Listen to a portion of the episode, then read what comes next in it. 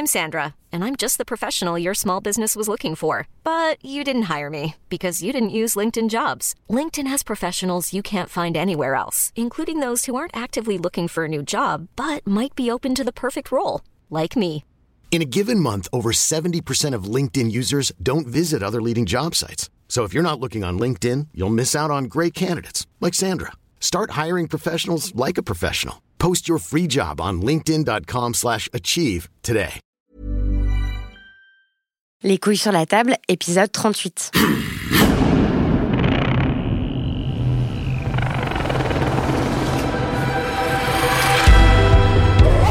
Dans cet épisode, on discute de comment le langage construit le genre et de ce que le genre fait au langage. Qu'est-ce que ça veut dire parler comme un homme? Pourquoi est-ce qu'il faudrait plutôt dire parler comme des hommes? Pour en discuter, je reçois Luca Greco. Bonjour Luca Greco. Bonjour. Vous êtes professeur en sociolinguistique à l'Université de Lorraine à Metz. Euh, vous avez co-dirigé avec Natacha Tchekkouti un ouvrage collectif La face cachée du genre, langage et pouvoir des normes, paru en 2012 aux éditions de la Sorbonne Nouvelle. Et vous animez l'association euh, GSL, genre, langage et sexualité. Et vous venez de publier euh, le livre Dans les coulisses du genre, la fabrique de soi chez les Drag Donc ça fait un moment euh, que j'ai envie de, faire cette émission sur euh, la langue et les masculinités, euh, parce que la langue, le langage, la façon dont on, s'exprime, dont on interagit, ça construit aussi le genre. Et, longtemps, on n'a pas interrogé la, façon qu'ont les hommes de parler on va voir qu'il y a plein de façons différentes de parler et qu'évidemment, euh, il n'y a pas une façon euh, de parler si on est un homme, que tout ça se croise aussi avec euh, la race, avec la sexualité et aussi avec le contexte culturel dans lequel on se trouve, avec la société, la classe sociale dans laquelle on est, l'époque, etc. Mais vous allez nous en parler. D'abord, euh, pour les auditorices, oui, parce que je dis auditorices, euh, c'est euh, ma manière à moi de parler de façon inclusive. Donc, pour les auditorices qui ne sont pas du tout familiers avec les études en linguistique et en sociolinguistique, est-ce que vous pouvez commencer par nous expliquer ce que ça veut dire d'étudier la langue, la linguistique, la sociolinguistique et pourquoi c'est intéressant de croiser ces disciplines avec les études de genre? Merci. Donc oui, en fait, euh, je pourrais commencer en disant que la linguistique, c'est l'étude scientifique du langage, c'est-à-dire de la capacité à exprimer une pensée euh, via la langue ou bien de communiquer euh, avec une multitude de, signes verbaux, non-verbaux, gestuels, etc. Mais aussi d'accomplir par le biais du langage justement des pratiques sociales, des identités et de mettre en place de cette façon-là des dynamiques de pouvoir. Et c'est justement ce dernier aspect-là qui, moi, ça m'intéresse et qui intéresse tout particulièrement aussi euh, la sociolinguistique, qui est justement l'étude de la langue dans son contexte social, c'est-à-dire à, l'intérieur d'une culture, d'un groupe. Et ça permet justement d'apprendre euh, la langue comme un outil euh, qui permet euh, au sein d'interaction d'exclure certaines personnes, d'inclure d'autres, et de considérer la langue ou bien le langage comme tout ce qui nous permet, par exemple, d'accomplir un coming out. C'est par le biais du langage que les gens font leur coming out de lesbienne, homo, trans, etc. Et c'est encore une fois par le biais de la langue que nous sommes catégorisés. Euh, en tant que garçon ou fille, il suffit euh, de justement prendre comme exemple celui euh, de l'échographe qui, qui fasse justement l'échographie. Il dira à un moment donné, c'est un garçon, c'est une fille. Donc c'est une pratique langagière, c'est l'annonce du sexe, mais c'est aussi ce qui nous constitue à ce moment-là déjà en tant que des sujets genrés. Donc, je pense que c'est intéressant justement d'étudier le genre par le biais du langage parce que ça permet peut-être de se focaliser autour de tous ces, procédés que les acteurs sociaux, que les locutrices les locuteurs utilisent au cours de leurs échanges, de leurs interactions pour euh, justement euh, parler d'eux-mêmes, pour parler des autres, pour les nommer, pour les catégoriser, pour, pour reformuler par exemple euh, ce que c'est qu'une pratique ou pas. Et, et, je trouve que comme les masculinités en plus, c'est on peut les considérer comme un ensemble de pratiques non discursives, alors un focus sur le langage nous permet d'abord de voir comment les masculinités en tant que telles elles se construisent par tout un ensemble de pratiques linguistiques que nous verrons plus tard mais aussi de voir aussi comment tous ces discours qui circulent autour des, masculinités, c'est-à-dire autour de ce que c'est qu'un homme, vont contribuer à stabiliser euh, une fois de plus, ce que c'est que là où les masculinités au sein d'une société, au sein d'un groupe. Parce que euh, on, a hum, souvent peu conscience de ça, mais la langue, c'est un pouvoir. En fait, c'est des pratiques de pouvoir. Ouais. Euh, parler, Bien sûr. nommer, s'exprimer, qui a la parole, qui parle de qui, comment, etc. Bien sûr. Qui a le droit à la parole, qui ne l'a pas. Euh, la langue aussi, c'est un pouvoir qui peut avoir des effets néfastes. Par exemple, il suffit de penser aux injures, des mots justement qui blessent, qui font mal et qui nous stigmatisent. Par exemple, Didier Ribon consacré des pages très belles justement sur l'injure comme un moment inaugural de, l'homosexualité. Voilà, de l'homosexualité, de la subjectivation de quelqu'un. Mais le langage, il peut être aussi euh, un mode d'émancipation très fort, justement pour conjurer ce moment de subjectivation et pour se resubjectiver, pour, euh, pour trouver... Euh, un nouvel élan à, nos existences par le biais, par exemple, de la rénomination ou par le détournement du stigmate. Ou par la littérature. Ou par la littérature, la poésie, etc. Hmm. Les avant-gardes, elles ont montré très bien tout ça. La linguistique, c'est euh, une, les sciences du langage, c'est euh, assez ancien, c'est né au 19e siècle Oui, alors en fait, on préfère parler plutôt de sciences du langage et non pas de linguistique parce que à l'intérieur justement de ce qu'on appelle les, euh, la linguistique, il y a beaucoup de sous-disciplines, comme par exemple la syntaxe, la sémantique, l'acquisition du langage, la pathologie du langage, la sociolinguistique, la sémiotique. Donc c'est pour ça qu'en fait, on préfère parler justement de sciences du langage pour rendre compte de cette diversité euh, énorme et très riche euh, de tous ces domaines qui ont comme préoccupation première euh, de décrire ce que c'est que parler justement. Donc les sciences du langage, c'est né euh, au 19e siècle? Alors la linguistique naît justement avec euh, la linguistique, c'est-à-dire en tant qu'étude scientifique, euh, synchronique et diachronique de la langue, commence justement avec Farian de Saussure, avec le cours de linguistique générale. Mais effectivement, depuis la philosophie grecque, on peut déjà avoir plein de plein de travaux sur ce que c'est que le langage, sur ce que c'est que la capacité oratoire, mais justement, c'est par le biais de Ferdinand de Saussure et des néo-grammairiens que nous avons justement une étude scientifique de ce que c'est que la langue. Quoi. À quel moment les féministes euh, ont commencé à, s'intéresser aux sciences du langage et à quel moment ont commencé les travaux de sciences du langage féministes?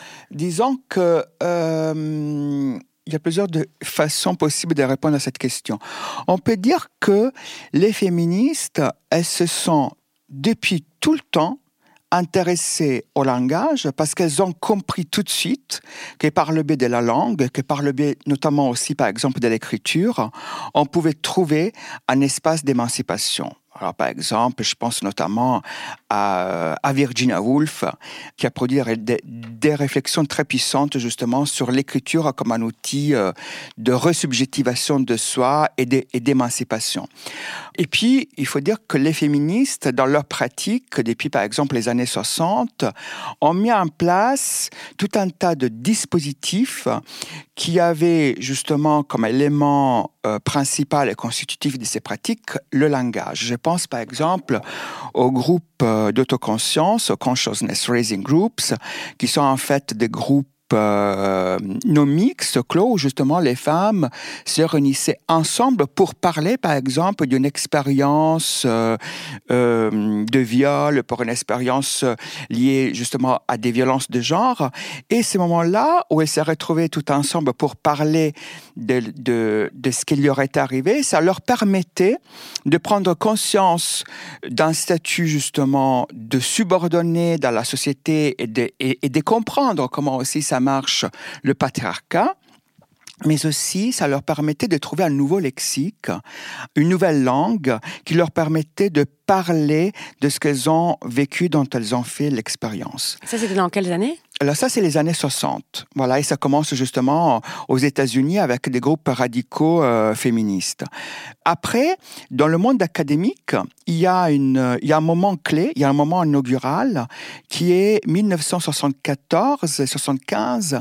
C'est-à-dire que nous avons une linguiste qui s'appelle Robin Lekoff, qui est aussi par ailleurs féministe, qui va d'abord écrire un article et ensuite écrire un ouvrage qui sortira en 1975 sur le langage des femmes et sur la façon donc à la fois les femmes s'expriment et, là elle, va dire en fait quelles sont toutes les caractéristiques linguistiques typiques de la communauté justement femme, mais aussi elle montrera comment ce type de langage est aussi le résultat euh, d'un système d'oppression euh, vis-à-vis euh, du patriarcat sur les femmes.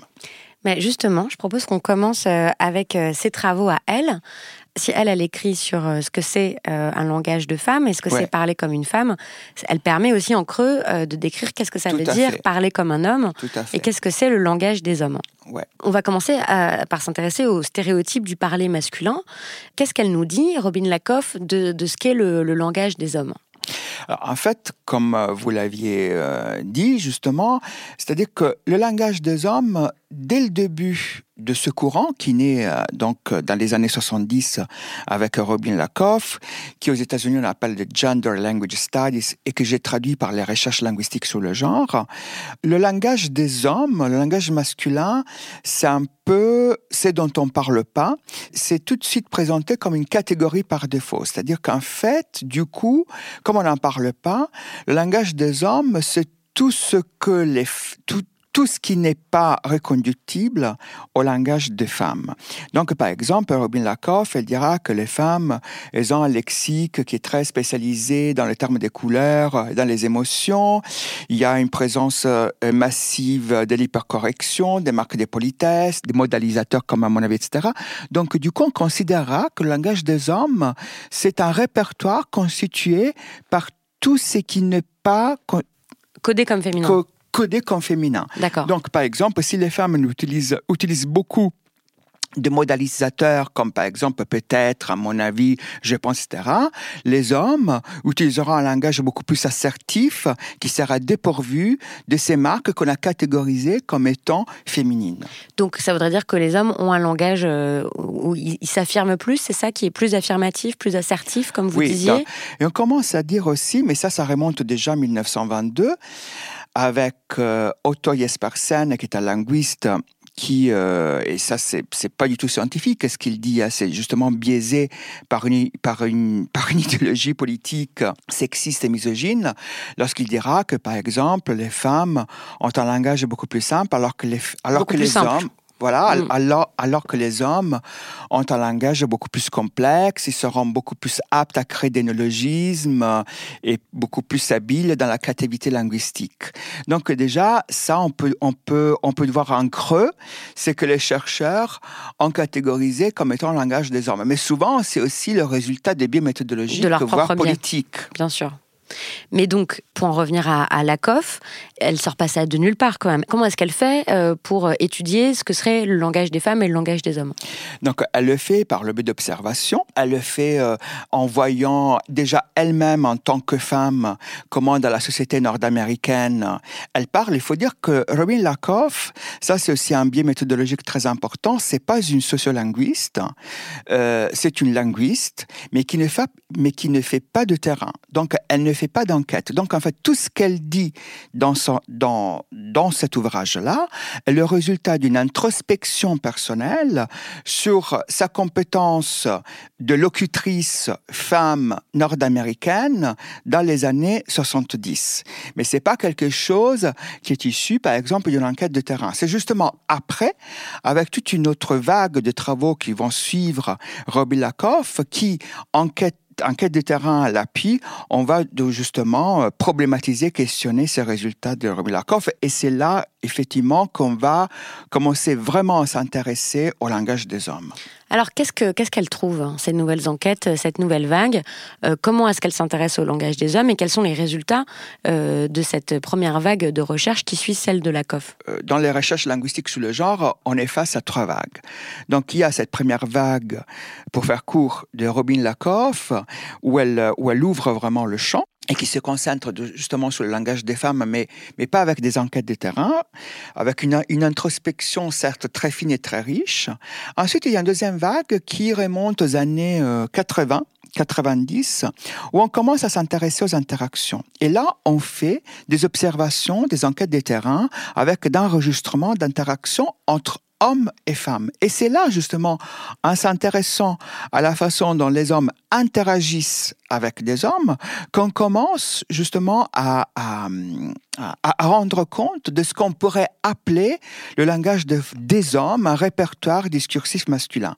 Une des premières choses dont on se rend compte assez vite, c'est que les hommes interrompent plus les femmes que l'inverse dans la conversation. Donc ça, c'est ce qu'on appelle, là je vous interromps, c'est ce qu'on appelle le mansterrupting. Voilà. Ce que les féministes après ont appelé le mansterrupting, c'est-à-dire le fait pour les hommes euh, d'interrompre euh, les femmes. Et ça, je crois qu'on peut l'observer encore aujourd'hui dans des réunions professionnelles, des réunions militantes, etc. Une femme va parler et un homme va lui couper la parole. Tout à fait. Je l'ai même vu dans une chronique radio qui a été consacrée à ce phénomène. Euh, c'était une femme qui faisait cette chronique radio, Alice Antome, pour expliquer ce que c'était que le mansterrupting.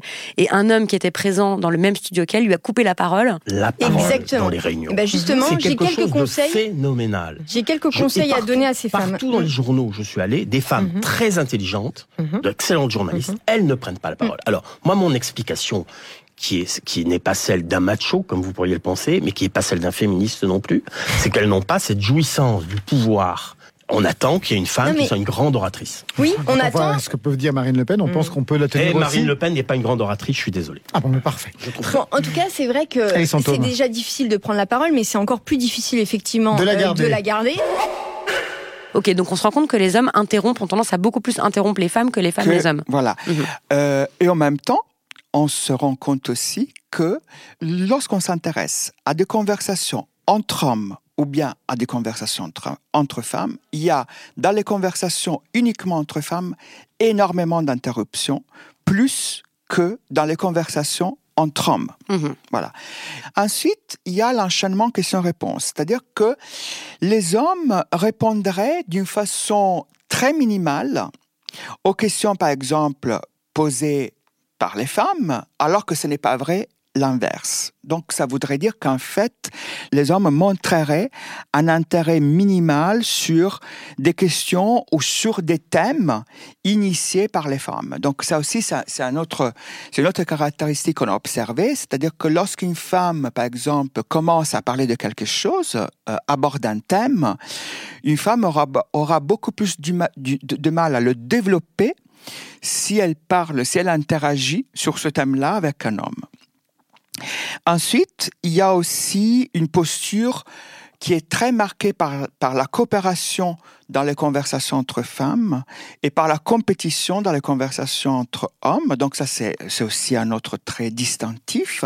Qu'est-ce que ça veut dire dans la conversation? Ça veut dire que, par exemple, euh, ben, la compétition, ça peut être couper la parole, ça peut être aussi euh, prendre euh, beaucoup de fois la parole et ne pas laisser les autres la prendre. Et dernière caractéristique, c'est l'utilisation des impératifs. En fait, on a vu que il y a une utilisation des impératifs, des ordres beaucoup plus importants euh, chez les garçons dans la conversation, alors que les filles seraient beaucoup plus dans une utilisation de formes encore une fois coopératives.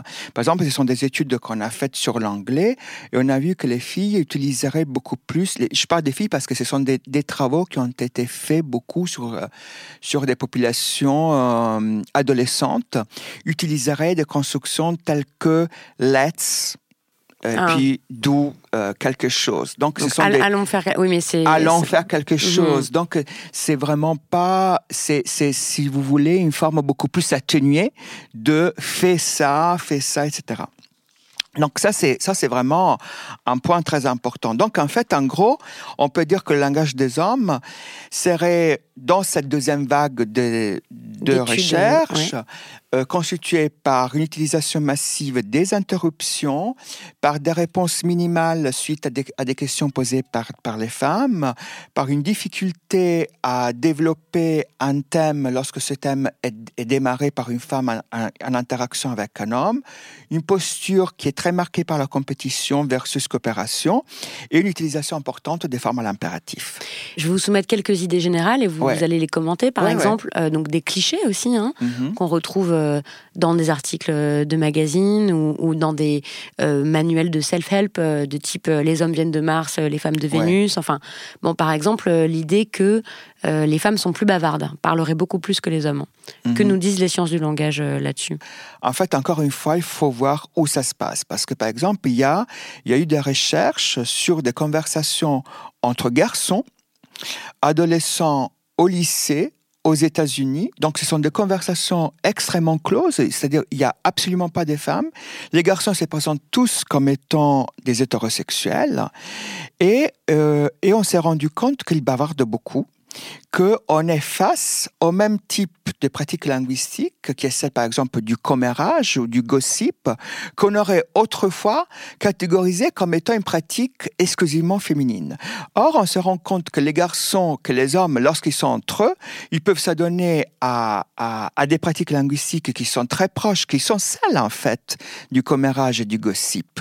Mais en fait, on n'en parle pas parce que on est, on est tellement biaisé en fait dans la façon dont on regarde les pratiques linguistiques par des idéologies de genre qu'on finit, hmm. finit par oublier cela. Alors qu'en fait, ce sont les mêmes pratiques, sauf que pour les, quand ce sont des femmes qui le font, on va dire que c'est du ragot, du commérage, des propos de concierge aussi. En France, on dit, on dit pas gossip, mais on dit faire sa concierge et tout ça. Exactement. Alors qu'en fait, les hommes peuvent avoir exactement les, les mêmes pratiques.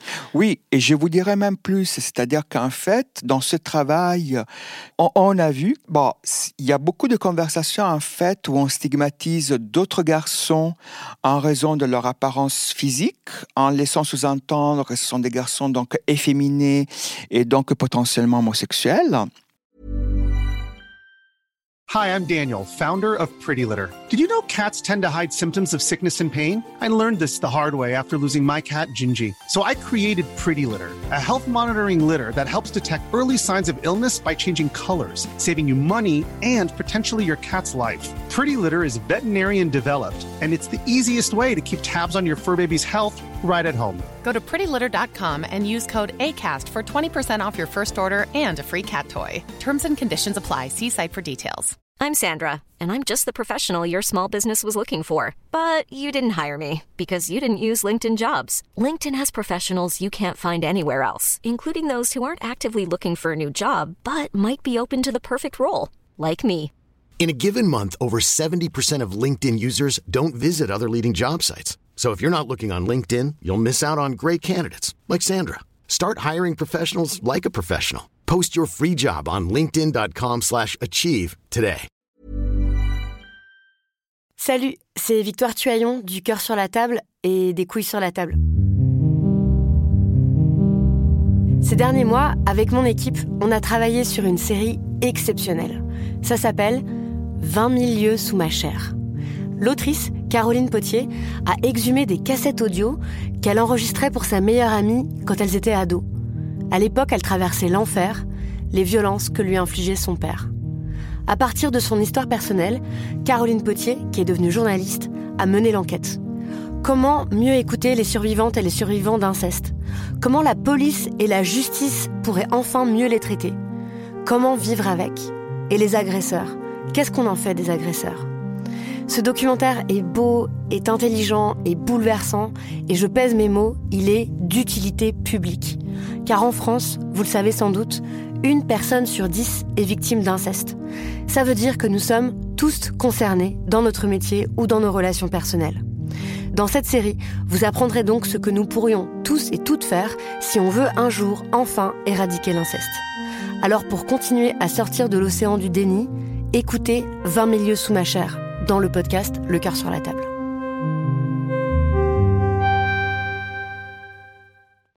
Ou alors, par exemple, on, parle beaucoup euh, en donnant libre cours à des, appréciations physiques sur le corps des femmes. Eh bien, dans ce type de conversations qui sont extrêmement sexistes, misogynes, on découvre quoi? On découvre quelque chose qui est très proche de ce qu'on a catégorisé comme étant du langage féminin. C'est-à-dire que ces garçons, en fait, ils font usage du gossip, donc ils font usage du commérage. Ils font usage aussi de la coopération, c'est-à-dire qu'ils sont dans des processus de co-construction, alors qu'on pensait que c'était euh, un procédé typique des femmes. Et donc on voit bien qu'en fait, on peut construire de la masculinité et la plus toxique, hégémonique possible, en utilisant d'une façon très paradoxale des pratiques linguistiques qu'on pensait être mmh. euh, typiques des femmes. Comme féminines. Ouais. D'accord. Euh, qu'est-ce qu'on peut dire euh, de l'usage de la grossièreté? Est-ce que euh, il est mieux admis pour les hommes d'utiliser un langage grossier, d'user d'injures, etc., que pour les femmes? Bien sûr, il est beaucoup plus admis, c'est-à-dire qu'une femme devra faire face à des, à des injonctions très importantes sur l'usage des tels mots. Il y a des processus de socialisation langagière depuis l'enfance qui mettent en place effectivement ces normes linguistiques selon lesquelles une femme ne doit pas utiliser de gros mots euh, ou alors qu'elle ne doit pas euh, utiliser les insultes. Néanmoins, on s'est servi aussi de ça dans les recherches linguistiques sur le genre pour dire, ben voilà, ça c'est un autre critère pour voir comment en fait le langage des femmes se différencie du langage des hommes. Donc les hommes en gros seront beaucoup plus grossiers, utiliseraient davantage d'insultes que les femmes. Or, on s'est rendu compte aussi que, en s'intéressant par exemple à des conversations entre filles, encore une fois, adolescentes latinas aux États-Unis habitant Californie, qu'elles faisaient un usage massif des insultes pour mettre en place des logiques d'exclusion au sein de leur propre groupe de femmes. Donc, qu'est-ce qu'on fait avec ça? C'est-à-dire qu'en fait, on se rend compte que, encore une fois, ça dépend des contextes et que les pratiques linguistiques n'ont pas, n'ont jamais, en fait, une signification unique. Hmm. Oui, que tout dépend comment elles sont utilisées, dans quel contexte, par qui, etc. Bien sûr. Mais il reste quand même euh, est-ce qu'on pourrait définir ce que serait qu'aujourd'hui des pratiques linguistiques de la masculinité hégémonique, de la masculinité dominante? Bien sûr, ça pourrait être justement le fait de interrompre les femmes, de prendre tout le temps la parole, de et ça on l'a vu aussi avec euh, le cas justement de la Ligue du LOL pour euh, pour s'émoquer justement des personnes qui qui ne font pas partie justement de cette masculinité hégémonique comme à la fois les homosexuels comme les femmes féministes ou comme les femmes racisées. Donc il y a des pratiques linguistiques que l'on peut voir aujourd'hui qui sont mises en place par des hommes cisgenres pour dénigrer toute une partie de la population qui effectivement ne respecte pas les normes de genre, qui ne rentre pas en tout cas dans la masculinité hégémonique. Et cela passe encore une fois par le biais du langage. Hmm. Et est-ce que c'est aussi le, tout simplement le fait de prendre la parole en public? Tout à fait. Ça, c'est quand même quelque chose qui est de nos jours euh, aussi le, le dire, prendre la parole en public, c'est un pouvoir. Bien sûr. Et donc, forcément, euh, quand on est un, un homme euh, donc qui cumule toutes les caractéristiques du pouvoir, donc on est un homme blanc, cis, hétéro, de classe sociale bourgeoise, il est aussi plus facile de prendre la parole en public. Évidemment, oui, tout à fait. Et ça, ça a des conséquences très politiques. J'imagine que ça, ça joue aussi dans euh, dans même le recrutement du personnel politique, euh, c'est beaucoup plus difficile encore aujourd'hui pour une femme de prendre la parole en public. Effectivement, il suffit de voir le dernier gouvernement italien, qui est un gouvernement d'extrême droite composé, pour se rendre compte que les femmes ont une place euh, exiguë en termes de représentantes au sein du gouvernement et que leur parole est non seulement non entendue, mais aussi dénigrée. Comment ça se transmet, ces, normes-là, ces normes de langage? Ben, ça se transmet d'abord par le biais de l'éducation, déjà en famille, euh, dans des processus d'acquisition de la... C'est-à-dire que lorsque, lorsque, lorsqu'on acquiert une langue, on n'apprend pas seulement un lexique, un vocabulaire, des mots à, former euh, des phrases, mais on apprend aussi à savoir utiliser certains mots au bon moment. Donc c'est en fait ce qu'on appelle une compétence de la communication. Et dans ce processus d'acquisition, on peut imaginer qu'il y a des moments où en fait les parents ou l'école va privilégier des façons de parler typiquement masculines ou des façons de parler typiquement féminines selon le genre de la personne avec qui on interagit. Hmm. Vous avez un exemple en tête pour illustrer ça? Moi, je pense aux marques d'affection, par exemple. Ouais peut-être les filles, on va être encouragées à être affectueuses et les garçons vont être, on va plutôt les décourager, à décourager d'être affectueux, de montrer leur affection. Et... Oui, à, décourager des marques linguistiques qui dévoileraient une charge affective très forte dans le discours. Oui, ça, c'est effectivement, ça peut être, ça peut être un exemple.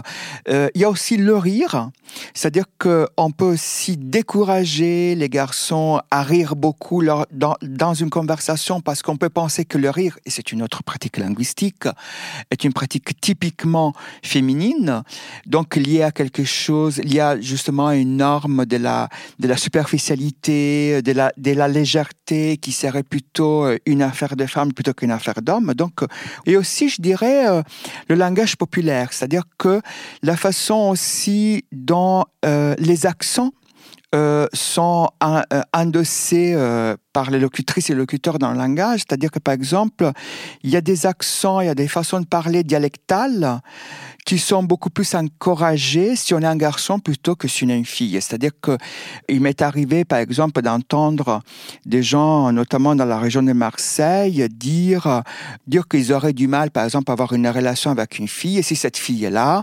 parlerait le même type de langage, c'est-à-dire très fortement marqué par un dialecte marseillais que les garçons. Et aussi ce qu'on appelle le langage populaire, c'est-à-dire que on préfère penser justement que c'est une pratique typique des hommes et non pas des femmes, alors que ce n'est pas tout à fait vrai. C'est encore une fois ce qu'on a là, ce sont des discours sûrs, ce sont des idéologies linguistiques qui sont liées au genre, mais qui ont un effet sur le réel et sur nos façons de se comporter. Bien sûr. Donc par exemple, euh, quand on est un homme, on apprend euh, qu'il vaut mieux qu'on se conforme à telle ou telle euh, manière de parler. Bien sûr. Et donc aussi qu'on va être plus autorisé bah, à utiliser de la grossièreté, d'un langage plus populaire, plus relâché, etc. Dialectal aussi. Donc ça, c'est tout ce qu'on peut dire sur des stéréotypes du parler masculin qui se vérifie quand même euh, dans, dans, la réalité. Et on va, on va complexifier un peu euh, ces questions-là en, en, regardant qu'est-ce qui se passe quand on change le contexte. Qu'est-ce que ça veut dire euh, parler comme un homme homosexuel? Qu'est-ce que ça veut dire pour des masculinités racisées, des masculinités de, de classe populaire? Qu'est-ce qui se passe quand on change le contexte? On arrive à ce que j'appelle justement la troisième vague des travaux euh, de recherche linguistique sur le genre, en particulier sur les masculinités, c'est-à-dire que c'est un ensemble de travaux qui va se concentrer davantage sur d'autres types de masculinités qu'on n'avait pas trop vues. Justement, ce sont des masculinités qui sont euh, endossées par les homosexuels, par les personnes trans. Donc, on va voir aussi ce qui se passe lorsqu'on a des trans F2M, qui parle justement à l'interaction. Donc F2M, c'est euh, female to male. Voilà. C'est-à-dire des personnes qui ont été assignées femmes à la naissance et qui sont, dans, un processus de et qui sont dans un processus de transition vers la masculinité.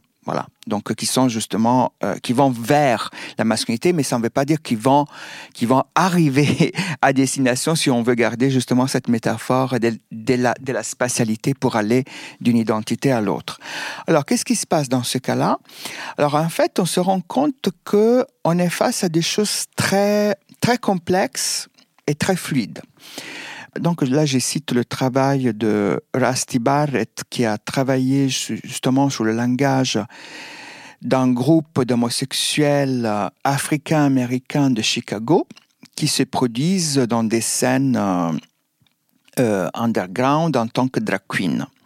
Et justement, il a, voulu voir quel type de langage ils utilisaient. Ben, il a vu qu'ils utilisent un langage qui est très polyphonique, c'est-à-dire qui est très hybride et très métissé, je dirais.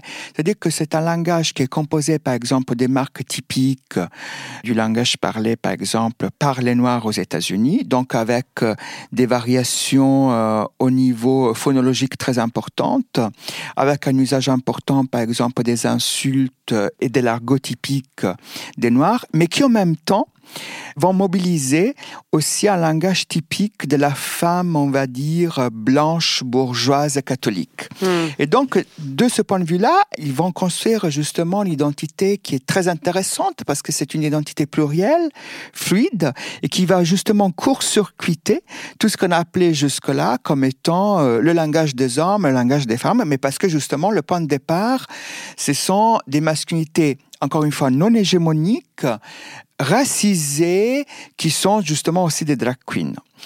Un autre exemple est celui que j'ai est issu de mon terrain sur les drag kings. Mm-hmm où je me suis. Vous avez travaillé à Bruxelles, hein Oui. Sur des ateliers de kings. Donc juste, je, rappelle pour les auditeurs qui ne savent pas ce que c'est euh, que des kings. j'espère que je vais le caractériser correctement. Mais euh, c'est l'idée de performer la masculinité. Oui. Euh, et donc ce sont des femmes ou des hommes ou des personnes non binaires qui vont performer la masculinité, notamment, alors soit entre juste pour eux ou elles, euh, soit pour faire des spectacles. Oui, c'est ça.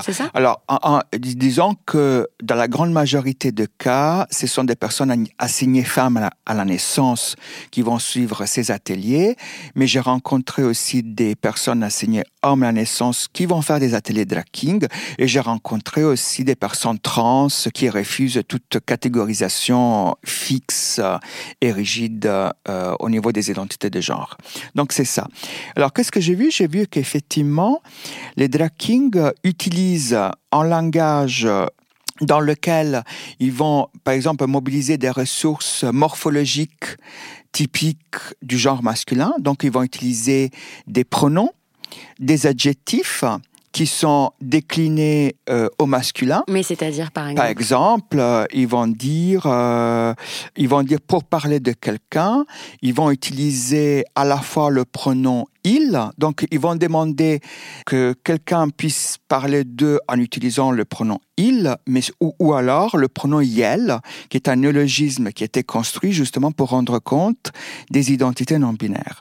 Donc j'ai rencontré effectivement des drag kings qui vont dire je parle masculin, donc avec une morphologie typiquement masculine, en faisant pas de déclinaison donc avec la marque du féminin, mais pas vraiment pour devenir un homme, pour construire de la masculinité, mais pour construire quelque chose de très hybride. Parce qu'en même temps, ils vont dire, oui, je parle au masculin, mais je peux me prendre la liberté de parler de temps en temps aussi au féminin, et je peux aussi utiliser des ressources linguistiques hybrides, comme par exemple Yel, comme par exemple Toust, qui est un qui est un mot euh, qui a été construit à partir de tous et toutes mhm. et donc là ça devient tous donc effectivement alors dans ces cas-là on peut dire que, que l'utilisation des formes linguistiques masculines est utilisée non pas tellement pour construire une identité masculine fixe mais plutôt fluide et instable voire hybride puisqu'en même temps on peut aussi utiliser à l'intérieur même d'une phrase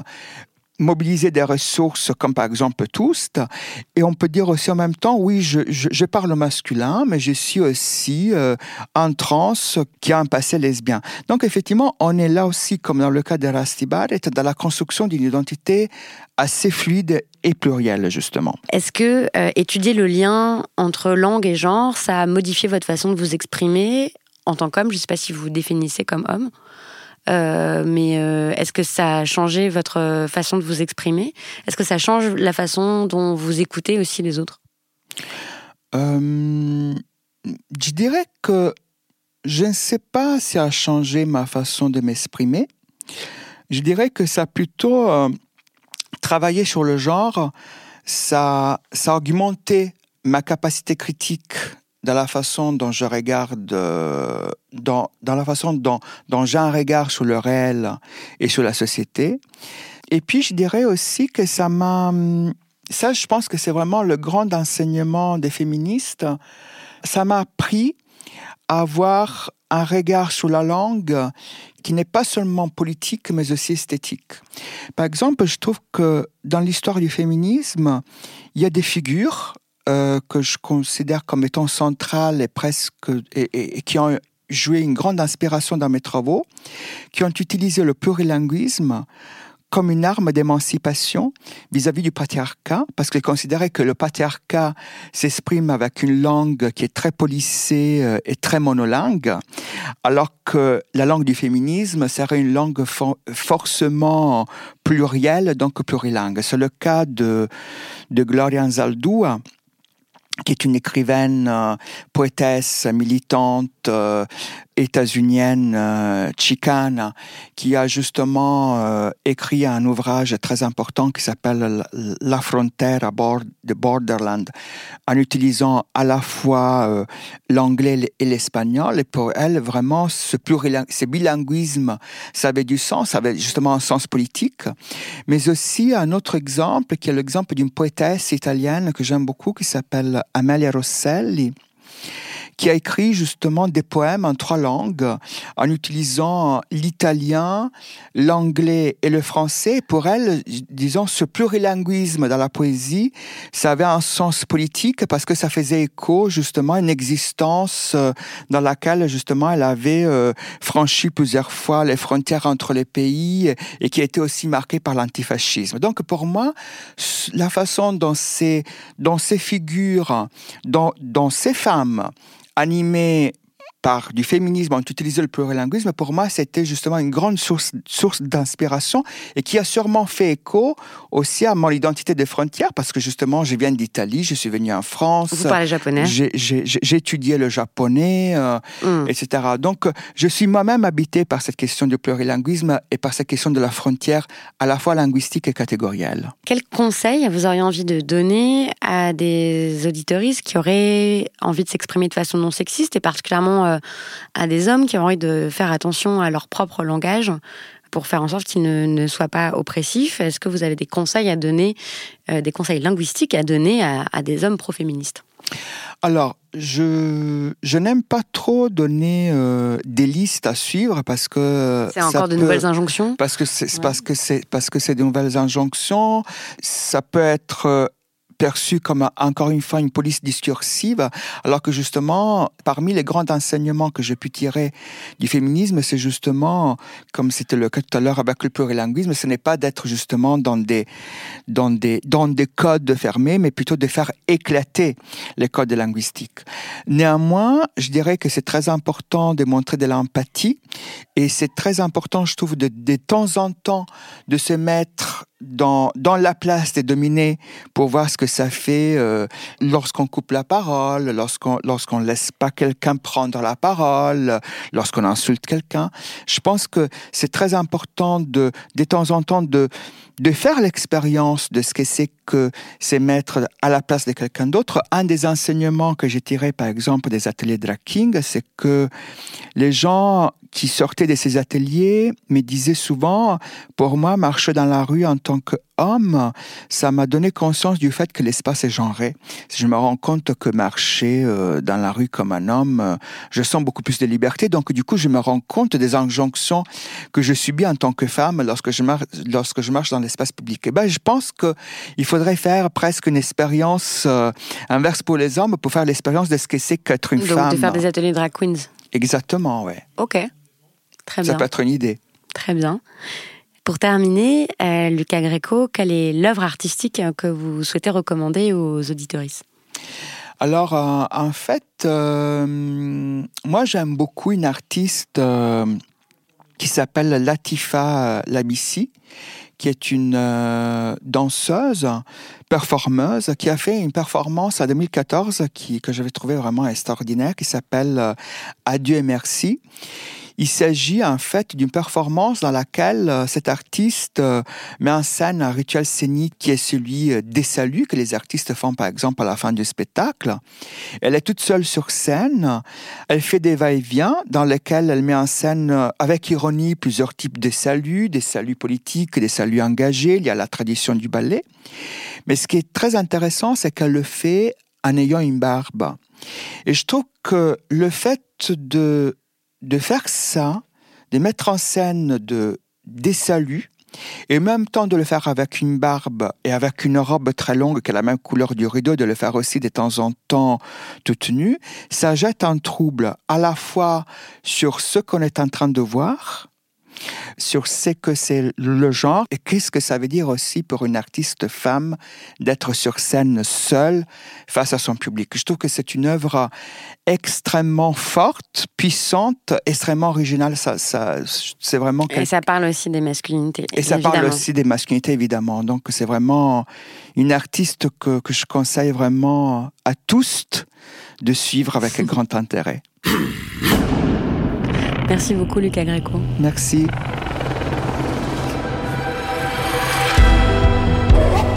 C'était le, le 38e épisode euh, des couilles sur la table. Euh, merci beaucoup à Nadia Chapelle de m'avoir aidé à préparer cette émission, à Solène Moulin euh, de l'avoir enregistré, à Quentin Bresson de l'avoir réalisé. Merci à Camille Regache pour son travail d'édition. Comme d'habitude, vous pouvez retrouver tous les épisodes des couilles sur la table sur Spotify, Deezer, YouTube, ainsi que sur toutes vos applications de podcast. Merci à tous pour vos messages pour les recommandations sur les réseaux sociaux, Instagram, Facebook euh, et Twitter. Ça aide le podcast à se faire connaître et moi, ça m'a fait vraiment énormément plaisir de vous lire. Donc, euh, euh, merci beaucoup et à bientôt. Binge.